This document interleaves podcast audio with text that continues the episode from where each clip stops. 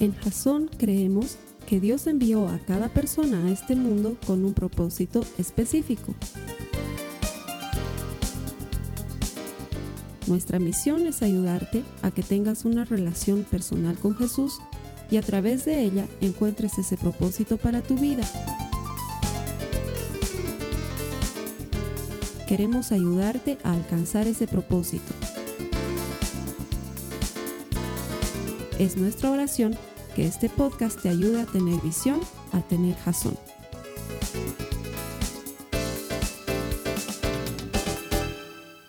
Gracias por conectarte como todas las semanas. Bienvenido a Jazón. En Jazón creemos que todo el que encuentra a Dios encuentra vida. Así que si te has conectado, de seguro vas a encontrar vida por medio de la eterna palabra de Dios. Gracias por estar aquí con nosotros y bienvenido. A las personas que nos que nos reunimos semanalmente aquí en la iglesia, les agradezco por poner a Dios como número uno. Él siempre honra a los que le honran. Y el que tú estés aquí es motivo para que te hagas acreedor a las promesas y bendiciones que Dios tiene preparadas para ti. El Señor es un cumplidor de promesas. Es un Dios de pactos. Y si Él promete algo, lo hace. Y si Él dice algo, lo cumple. Y en su palabra Él promete que Él premia a los que le buscan. Ese eres tú, si no, no estarías aquí en la iglesia. Sé que estás buscando a Dios y Él tiene un premio para ti. Así que gracias por venir. Bienvenidos. Durante cuatro semanas hemos estado viendo un tema que se llamaba Ven a mi casa, una serie que se llama Ven a mi casa. Y para cerrar esta serie, vamos a ver un tema más hoy dentro de la misma serie. Las cuatro semanas anteriores hemos visto cosas espectaculares cuando Jesús iba de visita a la casa de alguien. Suegras que se sanaban, enfermos que se liberaban y gente que era perdonada y peticitos que recibían a Jesús en su casa y sus vidas era transformada por completo. Había esperanza para todos, pero hoy vamos a cerrar el ciclo porque qué bueno sería no solamente que le digas a Jesús ven a mi casa y que Jesús pase por tu casa, pero qué bueno sería que Jesús se quede en tu casa. Que no solamente le digas ven a mi casa, sino que Señor quédate en mi casa. Porque cuando el Señor Jesús entra a tu vida, entra a tu hogar, entra a tu familia, empiezas a vivir una vida distinta de acuerdo al modelo diseñado por Dios, de acuerdo a lo que su palabra enseña que tenemos que hacer. Y entonces esa tu vida, como sea que se encuentre ahora, bien o mal, alegre o triste, o en abundancia o en escasez, como sea que se encuentre, es transformada por la presencia de Cristo que ya no solamente está de paso por tu casa, pero que hace de tu casa su templo su santuario y se queda a residir en tu casa. Eso es una cosa que me parece fantástica. Y sucedió de esa manera en el Nuevo Testamento conforme te fui contando. Las cuatro semanas anteriores habíamos visto cómo Jesús iba de casa en casa visitando a la gente y anunciando el Evangelio. Jesús era un maestro itinerante, no tenía un lugar fijo donde predicaba, sino que predicaba donde sea que encontraba oportunidad para predicar y muchas veces lo hacía en las casas de las personas. Pero una vez que Jesús fue crucificado, una vez que murió y que resucitó, la tarea de hacer el ministerio itinerante quedó en los discípulos. Ha habido mucha gente contemporánea a Jesús que hubiera querido ver predicar a Jesús en vivo y no pudo.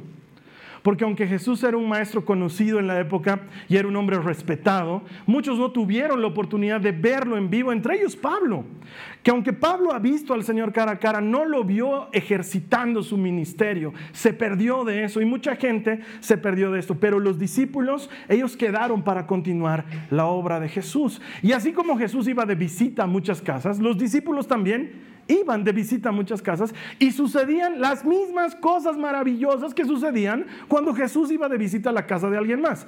Es decir, la promesa que Jesús les hizo a sus discípulos de que ustedes harán cosas mayores todavía, empezaron a ocurrir. Pedro iba de visita a una casa y toda la familia se convertía, recibían el Espíritu Santo, eran bautizados. Pablo iba de visita a una casa, dice que la gente le daba a Pablo los delantales, los mandilitos, los pañuelos de gente que estaba enferma en otro lugar y Pablo oraba sobre los delantales y los pañuelos y luego le llevaban ese pañuelo al enfermo, le ponían en su frente o en su cuerpo y el enfermo se sanaba solamente por el poder del Espíritu Santo a través de la oración. Entonces era una cosa fantástica cuando de pronto tú sabías que en la casa de alguien estaba de visita uno de los discípulos de Jesús. Y esto sucede con una pareja muy linda que el Antiguo Testamento, perdón, el Nuevo Testamento nos relata que eran servidores del Señor. Ellos se llamaban Priscila, lindo nombre para mujer, y Aquila, extraño nombre para hombre. No sé si te gustaría ponerle a tu hijo Aquila, pero se llamaban Priscila y Aquila. Y estos discípulos de Jesús habían sido expulsados de Roma en la época en que el, César Claudio expulsó a los judíos de Roma y tuvieron que emigrar hacia otros lugares del imperio romano y ahí se encontraron con Pablo. Lo que sucede con esta pareja es extraordinario, porque en lugar de que Jesús venga a su casa, o uno de los discípulos venga a su casa, ellos deciden hacer algo más importante con su casa y dicen, ¿qué tal si en lugar de que Jesús solamente pase por la casa, se queda en la casa? ¿Qué tal si, mi amor, no sé si estás de acuerdo, mi vida. Tú dime, mi amor, ¿qué tal si hacemos que la casa sea una iglesia? ¡Wow! ¡Qué idea más loca! Pero está bien. Y Priscila y Aquila deciden hacer de su casa una iglesia.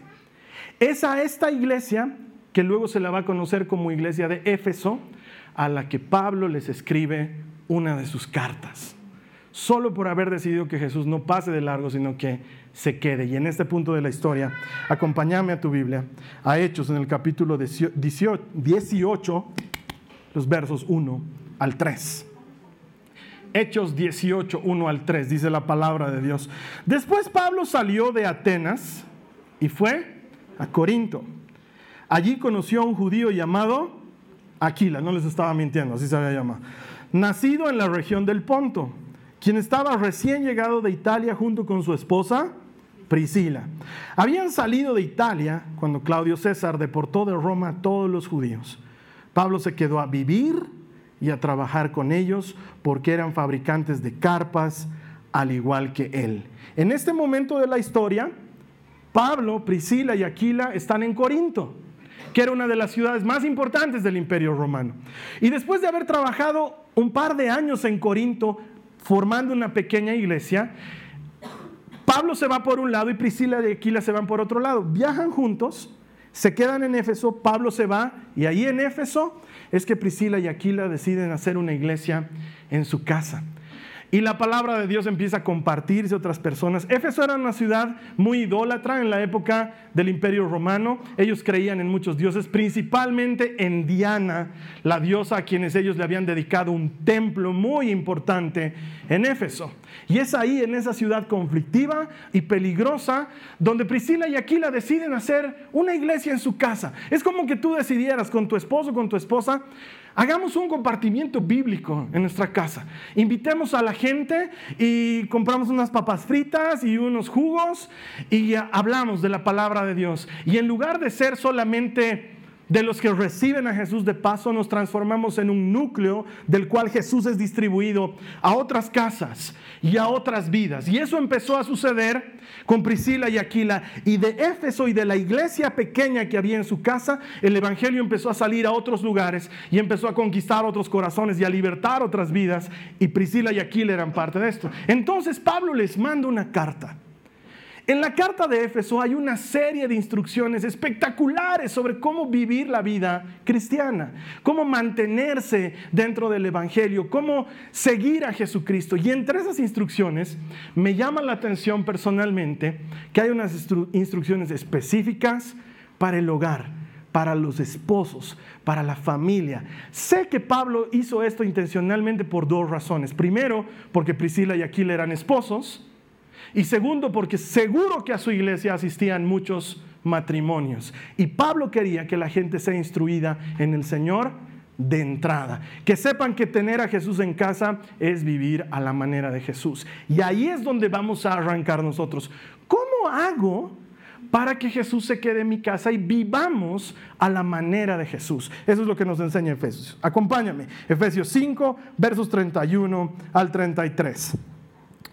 Como dicen las escrituras, es la carta de Pablo, dice, el hombre deja a su padre y a su madre y se une a su esposa y los dos se convierten en uno solo. Eso es un gran misterio, pero ilustra la manera en que Cristo y la iglesia son uno. Por eso les repito, cada hombre debe amar a su esposa como se ama a sí mismo y la esposa debe respetar a su marido. Y ahí es donde Pablo empieza sus instrucciones. Dice que los dos dejan a su padre y a su madre y se hacen uno. Pero muchas veces, probablemente te, ha sucedido en tu vida de casado, sientes como que no. O sea, como que ese, ese que se ha hecho uno contigo, como que no es tan uno. Y a veces hasta quieres devolverlo. Claro, es que uno dice, no, es el, matrimonio, la pareja es el regalo del Señor. Y tú dices, ¿por qué a mí el regalo me llegó roto? Claro, ¿por qué me llegó clisado? ¿No te ha pasado alguna vez que compras una, una tetera o un juego de tazas y luego cuando lo abres en tu casa uno está clisado y no, no se aceptan devoluciones? Así te has debido sentir cuando te has encontrado con tu marido, con tu esposa, sobre todo con los maridos, los maridos solemos llegar clisados al matrimonio, entonces le empiezas a descubrir, te das cuenta que te ha llegado clisado al matrimonio y luego cuando la instrucción de Pablo es, el esposo ame a la esposa y la esposa respete al esposo. Es como que, sí, Pablo, es fácil decirlo porque tú eras soltero o viudo o algo parecido. Pero estar casado es otra historia. Y te das cuenta que vivir la vida que Cristo quiere al interior de la casa es complejo y difícil.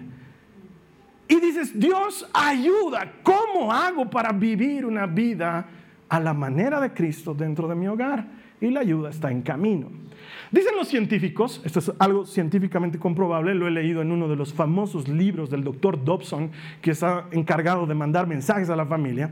Dicen los científicos que durante muchos años las universidades estadounidenses sobre todo han estado haciendo estudios sobre el cerebro del ser humano.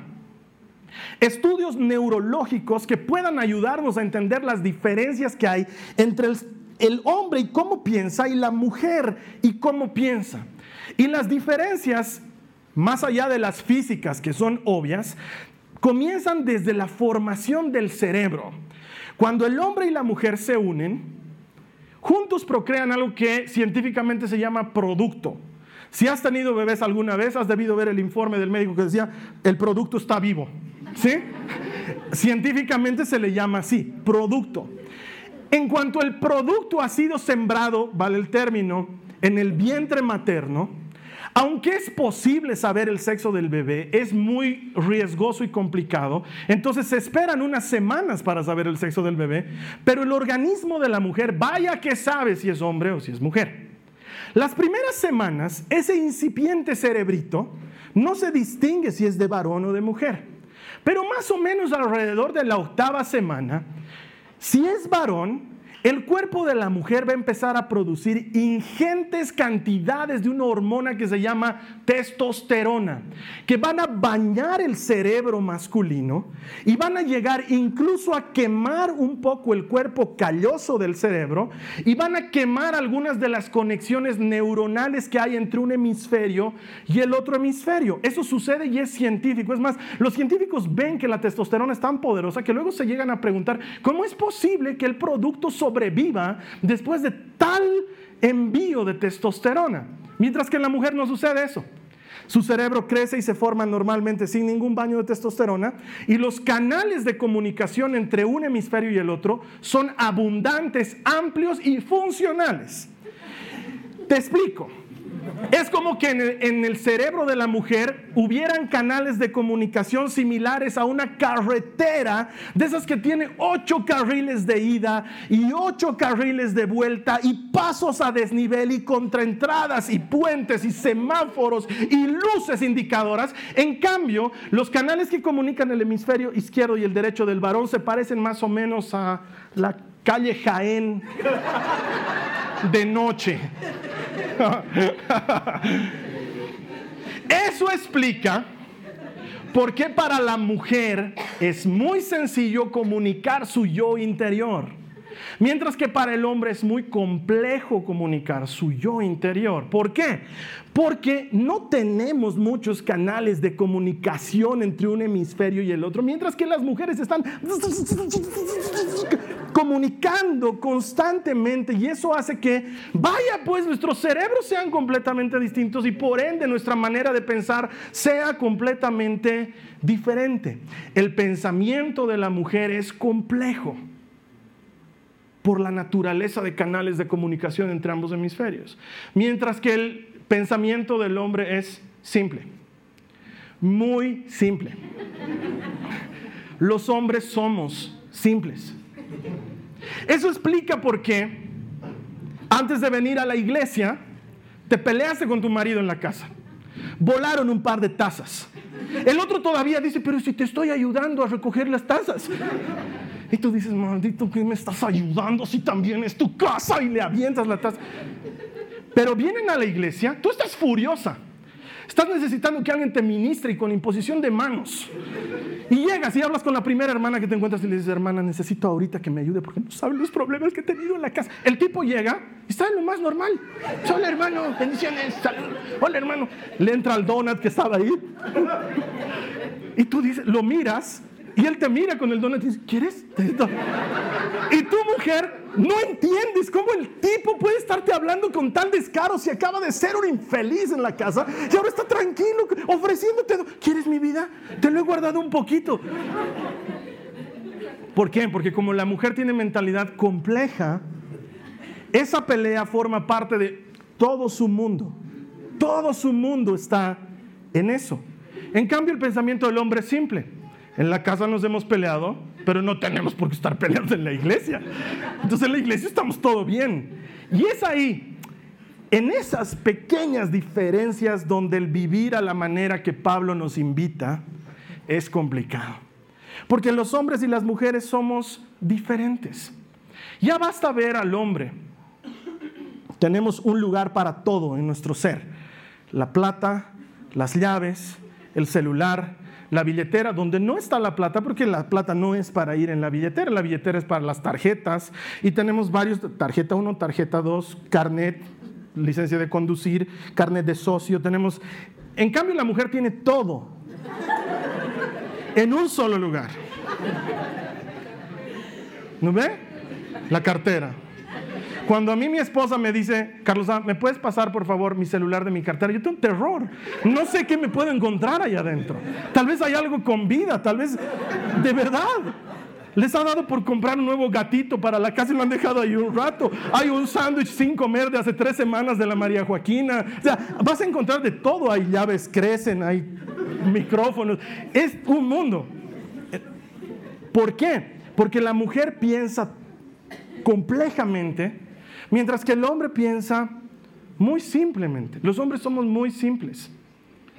Los hombres somos demasiado simples, tanto que hacemos renegar a las mujeres. ¿Por qué?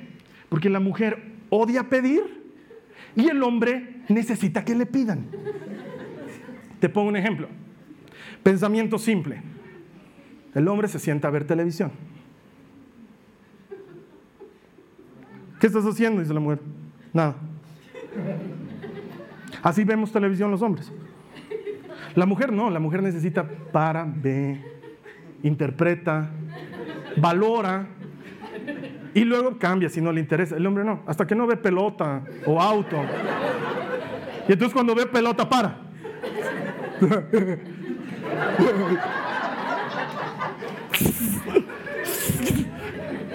y luego sigue. Entonces la mujer piensa que es un buen momento para hablar con el hombre. ¿Te puedo hablar? Le dice. Está en piloto automático, está viendo tele. ¿Ah? Dice. Entonces, estoy, ella dice, estoy cansada. Estoy cansada, estoy cansada. Ojalá por alguien pusiera la mesa hoy. ¿Ah? Se sale. Luego vuelve a pasar. Ella odia pedir. Ya es una humillación demasiado grande volver a decir exactamente lo mismo por segunda vez. Alguien pusiera la mesa, alguien pusiera la mesa, pasa. El tipo mira, sí. Llega la hora de comer y la mesa no está puesta. Entonces la mujer estalla y dice, ¿por qué nadie ha puesto la mesa? Y él se para y la agarra contra los hijos, ¿por qué no ayuda a su madre? Y la mujer le dice, ¿no podías tú poner la mesa? Él no es alguien. Nadie le dijo que ponga la mesa. Entonces él dice, ¿por qué no me dices? Hubiera puesto la mesa. Porque lo que necesitas es ir a decirle, pon la mesa. Y Él lo va a hacer. Los hombres no somos tontos o ineficientes, solamente somos muy simples, ¿sí?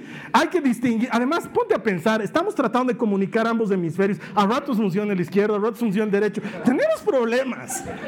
Entonces, no, si la mujer no le dice, pon la mesa, él no lo va a hacer porque no ha recibido la instrucción. Pero si tú le dices al hombre, pinta la cocina, él lo va a hacer. Probablemente no ahorita.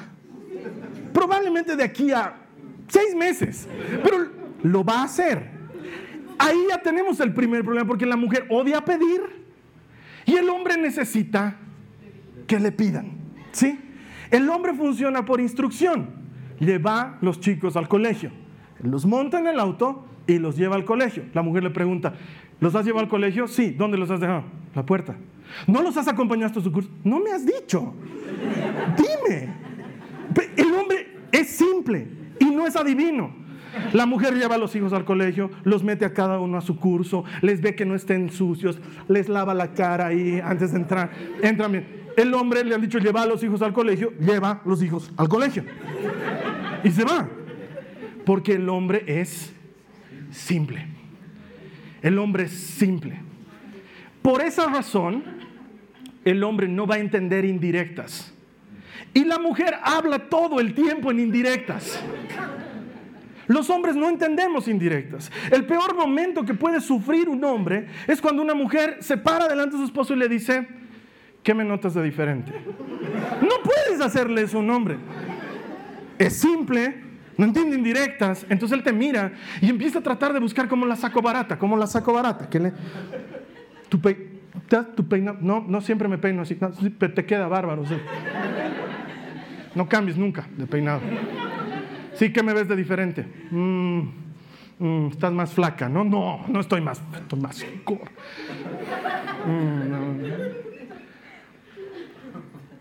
Esta blusa, ¿qué tienes esa blusa? Es la misma blusa con la que voy a todas las reuniones de tu padre. Siempre tengo que ir con la misma blusa porque no tengo otra blusa. No, no puedes decirle, vamos a comprar ropa. El hombre no entiende la indirecta. Cuando le dices que me ves de diferente, él dice nada. ¿No te has dado cuenta que al hombre diferente no le gusta mucho? Se viste siempre igual, ¿no te has dado cuenta? La mujer varía, tiene zapatos para todas las ocasiones, combinas con todas sus carteras. El hombre tiene dos pares de zapatos, claros y oscuros. Los claros van con la ropa clara, los oscuros van con la ropa oscura. Somos simples. La mujer no es simple. Entonces, si la mujer viene con una indirecta de qué me ves de diferente, lo menos que está entendiendo el hombre es, ay, mi esposo le iré a comprar ropa. No está entendiendo. Pero si tú le dices, vamos a comprar ropa, el hombre va a ir. Porque tontos no somos. Solo somos muy simples. Demasiado simples. Por eso es que cuando tu esposo llega de la calle, tú le preguntas, la pregunta que toda mujer le hace a su esposo cuando llega de la calle, ¿cómo te ha ido? Y el hombre va a responder lo que todo hombre responde cuando llega. Bien. Entonces la, mujer va a hacer la segunda pregunta más famosa de la historia de la humanidad. ¿Qué has hecho? Y el hombre va a responder la segunda respuesta más famosa de toda la historia. Nada. No ha habido una reunión secreta entre hombres en la que nos hemos puesto de acuerdo cuando nuestra mujer nos pregunte qué hemos hecho, vamos a decir nada. Ya, uh, uh, uh. no, no. ¿Por qué? Porque en la simpleza del pensamiento del hombre, el hombre organiza su manera de pensar como organizarías un casillero. ¿Sí? ¿Alguna vez has visto un casillero? Entonces, para el hombre hay un casillero de charlar con mi esposa, un casillero de ver tele, un casillero de trabajar, un casillero de ducharme, un casillero así. Y hay un casillero donde no hay nada, ni siquiera un título, nada. Porque el hombre haya mucho placer en no hacer nada. ¿No te has puesto, has debido renegar como mujer alguna vez de esto? Lo ves a tu marido y dices, ¿qué estás haciendo? Y él dice, nada. No te cabe en la mente que Él no esté haciendo nada porque tú dices, algo siempre tienes que estar haciendo. Y claro, es que entre tus hemisferios cerebrales está habiendo una guerra mundial. En cambio, entre los hemisferios cerebrales del hombre, no han encendido la vela todavía. Entonces, él, puede hallar, él puede hallar paz en eso. Es útil. El hombre y la mujer pelean gravemente. La mujer, por tanto canal de comunicación, necesita hablar. Y va a hablar mucho. Con alguien.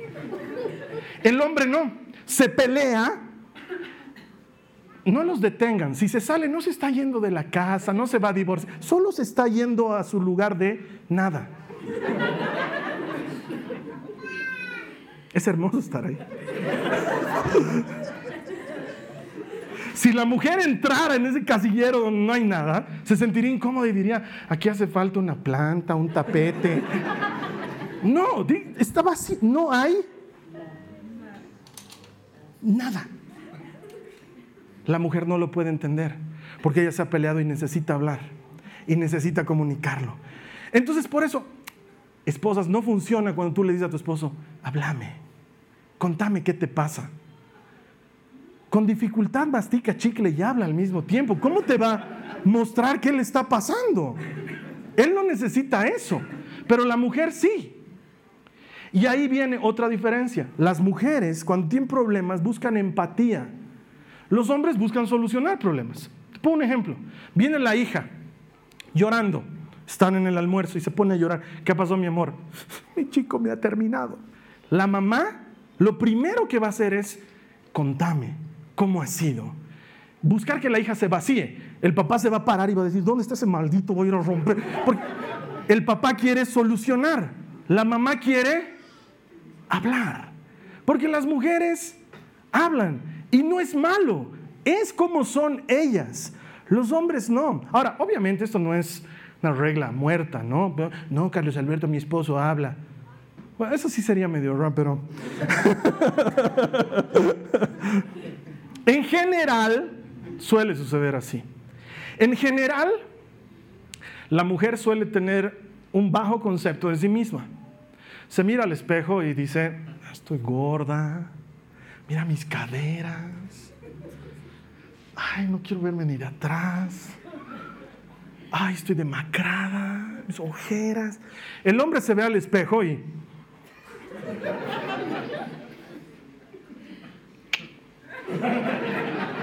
You got the right stuff, baby. Todavía estás ahí. Por alguna razón, nuestro cerebro no ha logrado comunicar todo el resto de la información la, mujer suele tener un concepto muy delicado de sí misma y el hombre tiene un concepto... A ver, tú habla con tu marido, tú dile, ¿tú te sientes feo? No te va a decir yo soy feo. Yo sé con lo que te has casado, mi amor. Y sin embargo, todos sabemos que es feo. Pero la mujer puede ser hermosa y ella no se siente. No se siente hermosa porque tiene un concepto distinto de sí mismas. Entonces, ahí explica todo, por ejemplo, cómo se saludan. ¿Cómo se saludan las mujeres? Hola, fulana, ¿cómo estás, Sotanís? Tu pelo está divino, sí. Tú, ese es un nuevo make-up que te has puesto. No se te nota, es una base extraordinaria. Oye, ¿ya qué maquilladora? No, yo no me maquillo sola. ¿Te maquillas sola? Porque pareces de reinado. Esto es una bella. Así se saludan las mujeres. Los hombres se saludan. ¿Cómo es gordo? ¿Cómo es viejo? Oye, estás calvo y tú estás cediendo. Sí, gracias.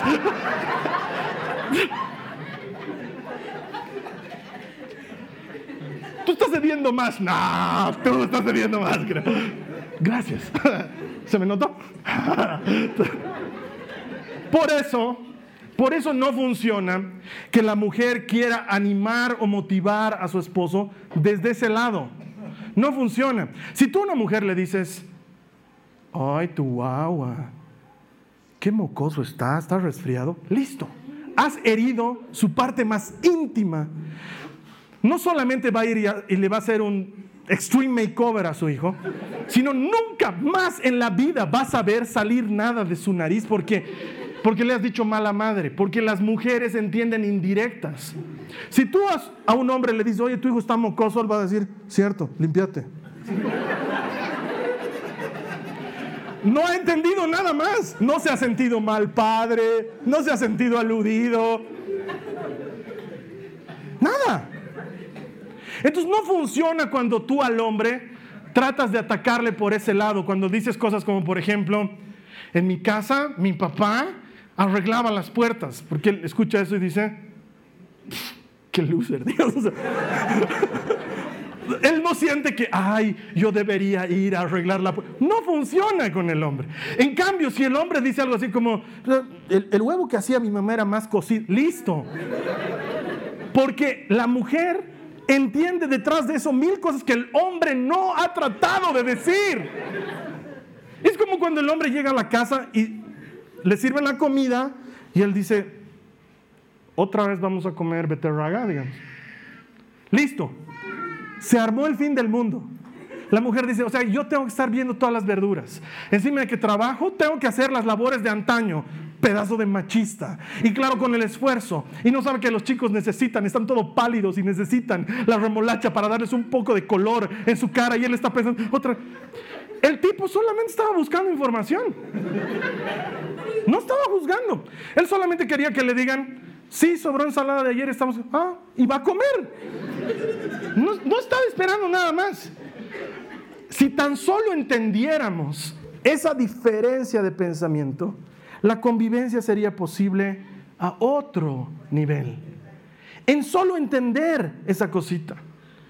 La mujer suele tener pensamiento mágico el hombre suele tener pensamiento concreto.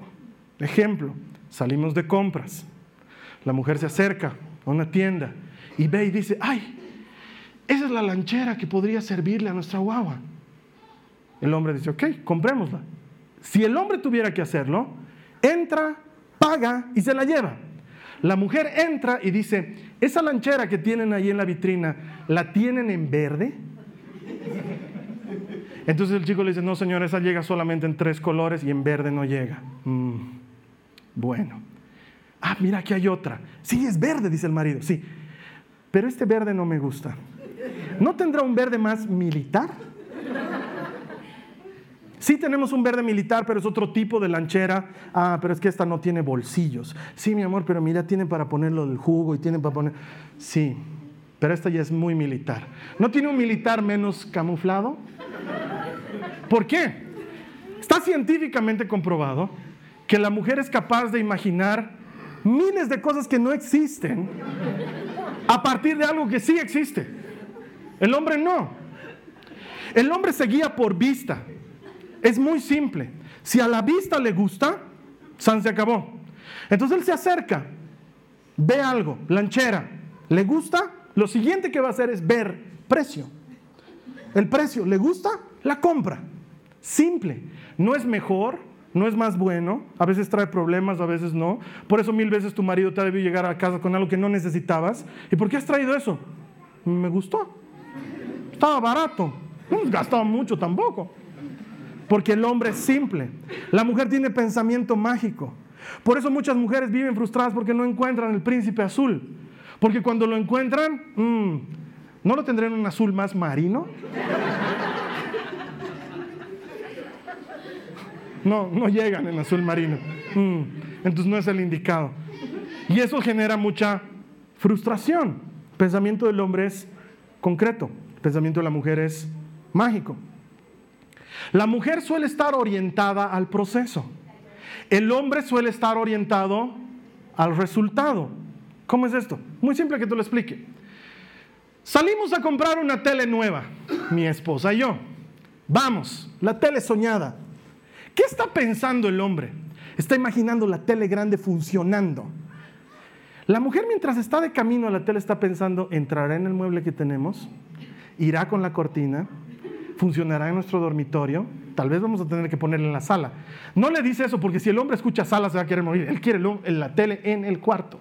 Van, compran la tele, escuchan toda la descripción, se llevan la tele. El hombre mientras va de camino a casa está pensando en sacarla y encenderla. La mujer no. Entonces cuando llegan a la casa, hombre orientado al resultado, él empieza a deshacer la caja y quiere sacar la tele solito además, quiere, está sacando la caja y quiere sacar la tele y la mujer le dice, ¿de qué estás apurando? Orientada al proceso.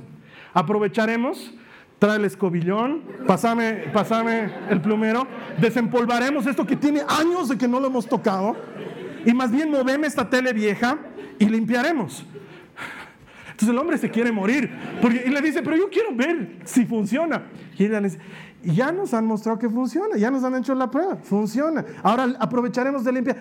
Entonces el hombre simple hace caso a las instrucciones. Ella le dice, saca esa tele. Él saca la tele vieja.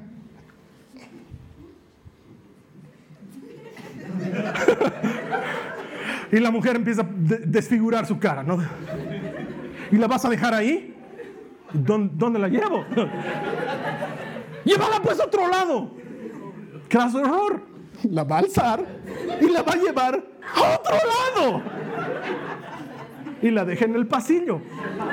Tú le has dicho, somos simples, apenas estamos coordinando entre la emoción de la tele y hacerte caso. La mujer limpia, saca todo, desempolva y dice, vamos a dejar esto a su lugar y se encuentra con la tele en el pasillo y se desfigura otra vez.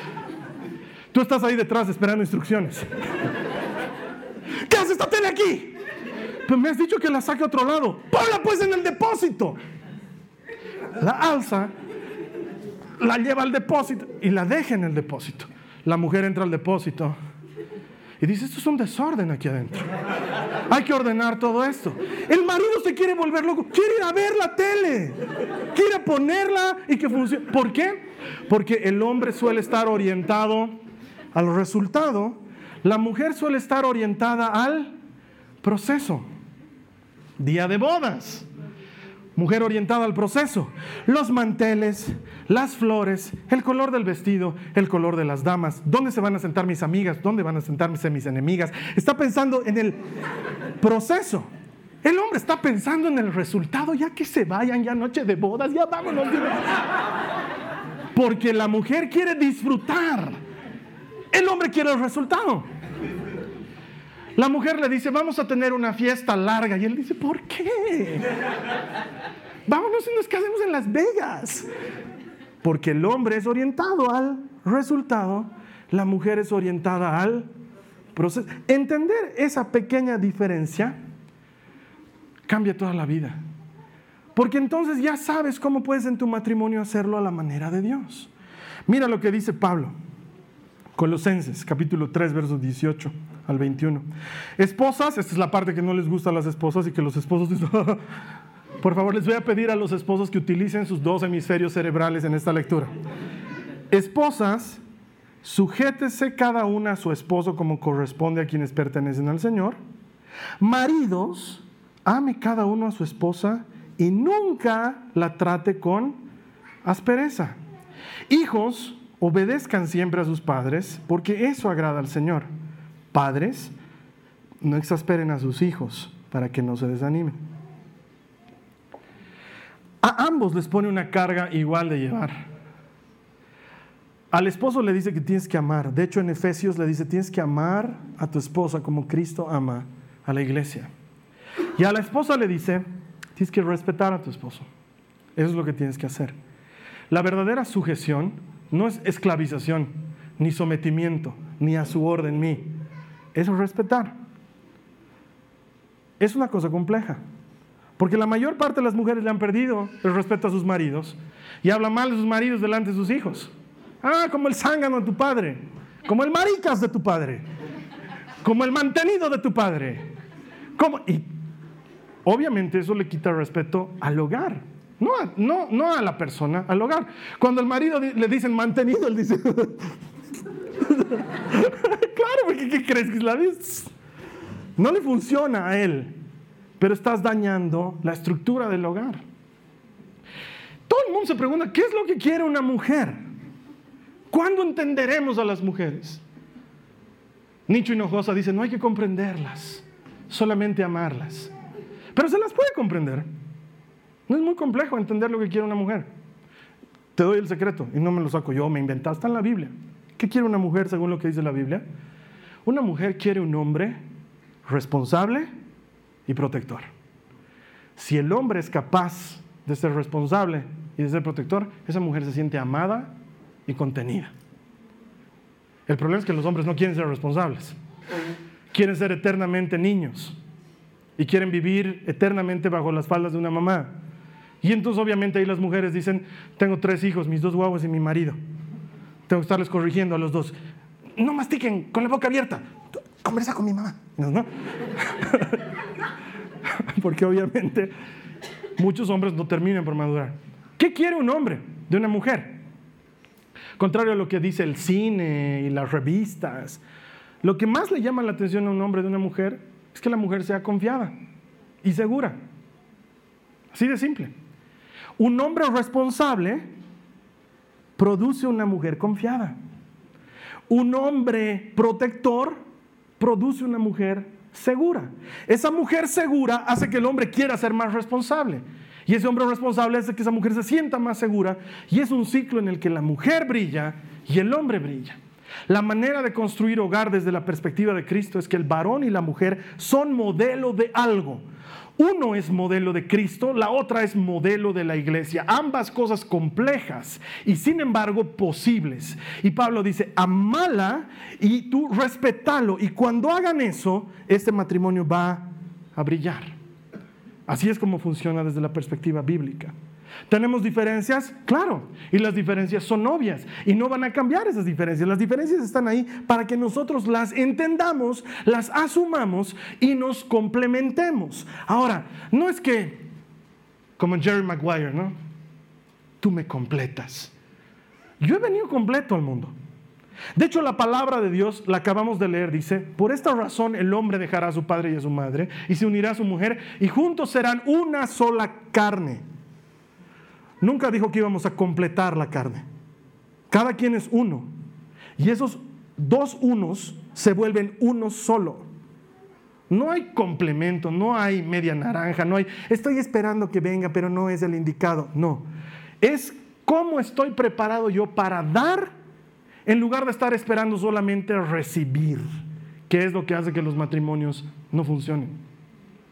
Los matrimonios no funcionan porque alguien en la relación es demasiado egoísta como para querer dar, vive pensando solamente en recibir. Y de esa manera es imposible que ambos mundos, con mentalidades tan complejas, logren entenderse.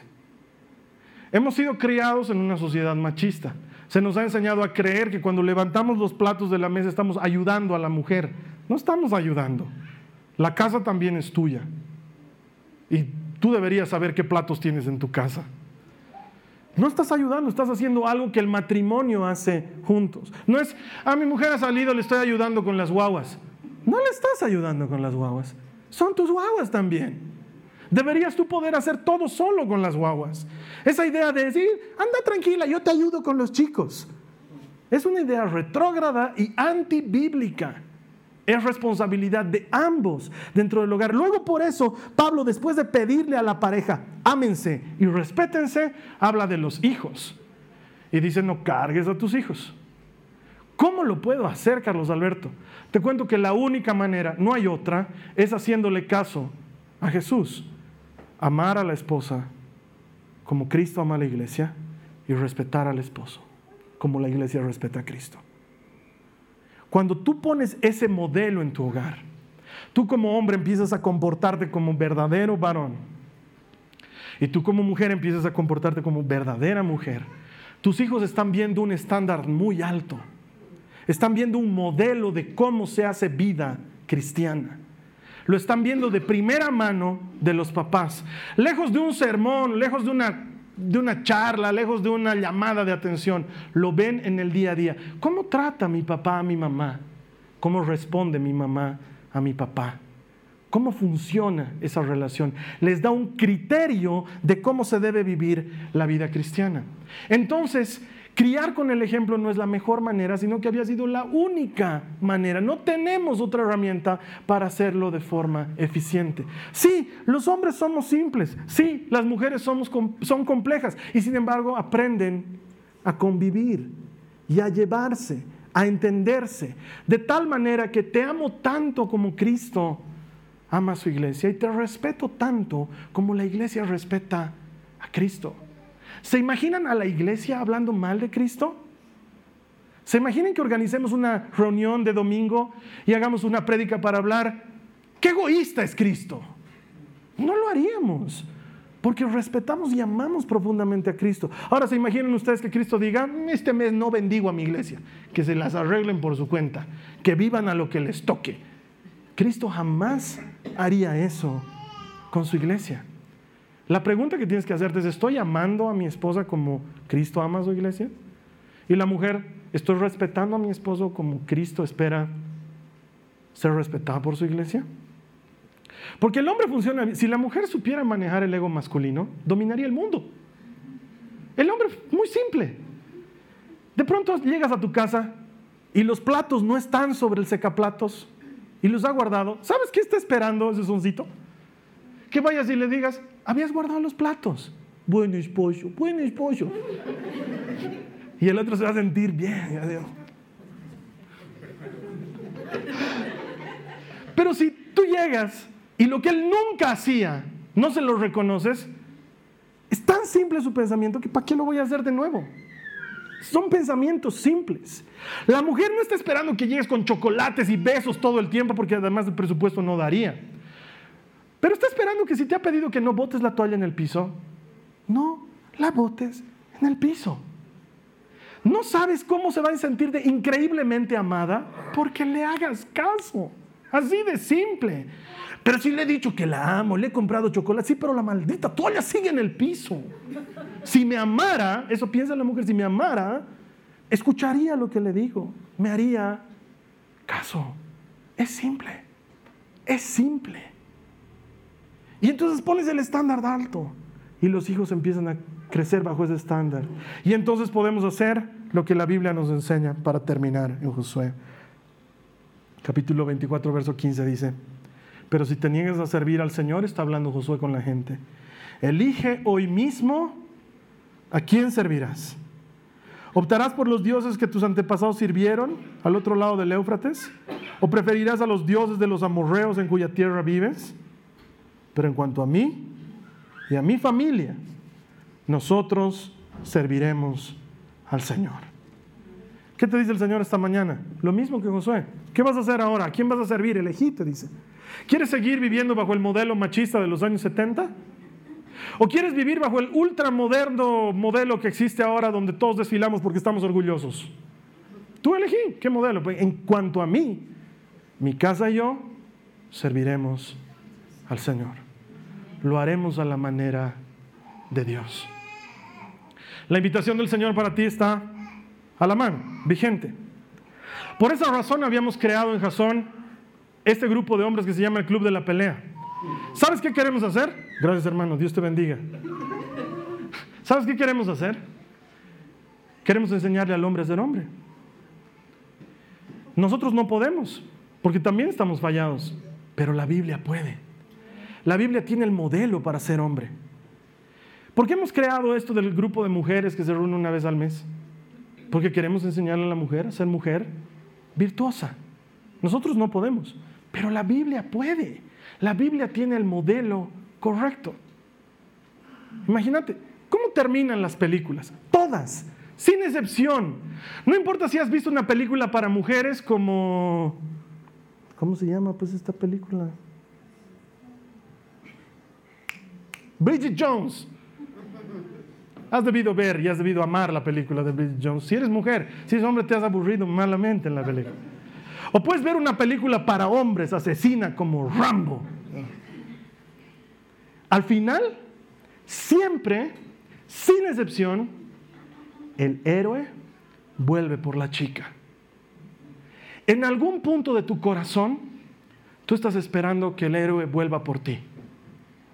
Y en algún punto de tu corazón, tu hombre estás esperando ir a buscar a tu dama es el diseño original. No es el invento de un gran autor de bestsellers en películas. Dios lo ha sembrado ahí en tu corazón.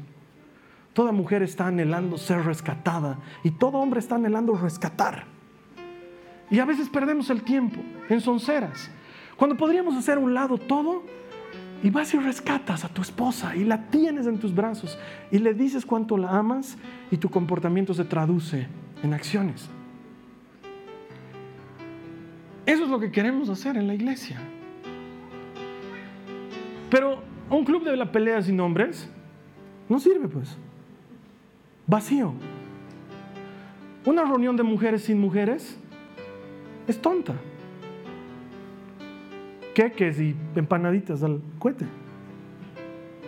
Pero si tenemos gente que está siendo formada para ser verdaderos hombres, gente que está siendo formada para ser verdaderas mujeres, ¿se imaginan cómo van a ser esos hijos? Entonces, ¿de qué va a estar lleno nuestro grupo de jóvenes? De chicos y chicas que tienen un estándar muy alto de cómo se debe ser en esta vida. Entonces tu preocupación del día de mañana de, ay, ¿con quién se meterá mi hijita? Va a ser despreocupación porque tu hija va a haber aprendido a ver un hombre de verdad en su vida y va a aspirar a eso. Ay, ¿con quién se meterá mi hijo si todas son unas fáciles y unas ofrecidas? Puedes estar tranquilo porque tu hijo va a haber tenido un estándar muy alto de lo que es ser mujer y va a aspirar a eso y a más que eso. Tú y yo estamos haciendo como es nuestro hogar. Es de ti decidir a quién vas a servir. A los modelos del pasado, a los modelos de ahora, o vas a servir al Señor que sigue diciendo de forma amorosa, hombres amen a sus esposas, esposas respeten a sus maridos. Nada más sencillo. Él puede hacer eso por ti. Y entonces ahí le podemos decir, Señor, quédate en mi casa y viví en ella y ayúdanos a vivir a la manera de Cristo. Te voy a invitar a que cierres tus ojos y que me ayudes a orar.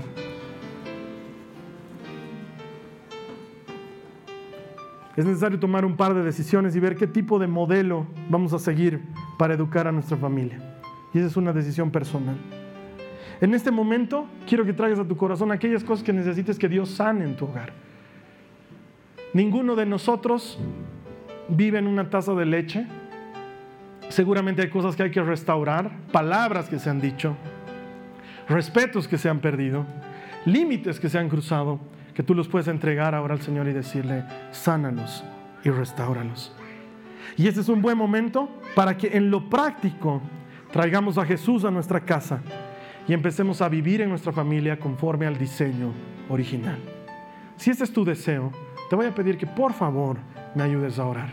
Dile al Señor Jesús, Dios, quiero entregarme a ti para vivir conforme a tu diseño. No murmures, orar hermano, no ores, pero no murmures. Señor Jesús, hazte cargo de mi familia. Hazte cargo de mis necesidades en el hogar. Quita mis ojos del tener, del pedir, del querer. Pon mis ojos en dar, en servir, en hacer. Varones, oren conmigo, Señor Jesús. Quiero ser para mi esposa un varón responsable, protector, que la ama como tú amas a tu iglesia. Mujeres, oren conmigo, Señor Jesús. Quiero ser para mi hogar y para mi esposo una mujer virtuosa, conforme enseña tu palabra, y respetarlo como tú eres respetado por tu iglesia. Y ahora todos juntos díganle al Señor, Señor, en cuanto a mí y mi casa, nosotros seguiremos al Señor. En cuanto a mí y mi familia, nosotros seguiremos al Señor y serviremos al Señor y caminaremos en su palabra y lo tendremos en cuenta. Ya no para que vengas a mi casa, Señor, pero para que te quedes en mi casa. Quédate en ella. Que mis hijos sean enseñados en tu palabra y que mi casa, como fue la casa de estos hombres en el Nuevo Testamento, sea iglesia, sea casa de oración para siempre. En el nombre de Jesús. Amén. Amén. Y ahora sí, la siguiente semana, palabra de honor, que hay una nueva serie. Palabra de honor que no la estiramos más. Va a ser una serie que también está pensada para que tengas un encuentro personal con Jesús, desarrolles una relación personal con Él, pero sobre todo para que cuando nos encontremos tú y yo, tú conectado y nosotros aquí predicando, celebremos que todo el que encuentra a Dios encuentra a Dios. Te veo aquí la siguiente semana y que Dios te bendiga. Gracias. Esta ha sido una producción de Jason Cristianos con Propósito. Para mayor información sobre nuestra iglesia o sobre el propósito de Dios para tu vida, visita nuestro sitio web www.jason.info. Allí encontrarás muchos recursos para animarte en tu relación con Dios enseñanzas, nuestro blog, prédicas y mucho más. Te lo deletreamos www.jazon.info. También puedes visitarnos en nuestro sitio en Facebook www.facebook.com barra Que Dios te bendiga abundantemente. Muchas gracias.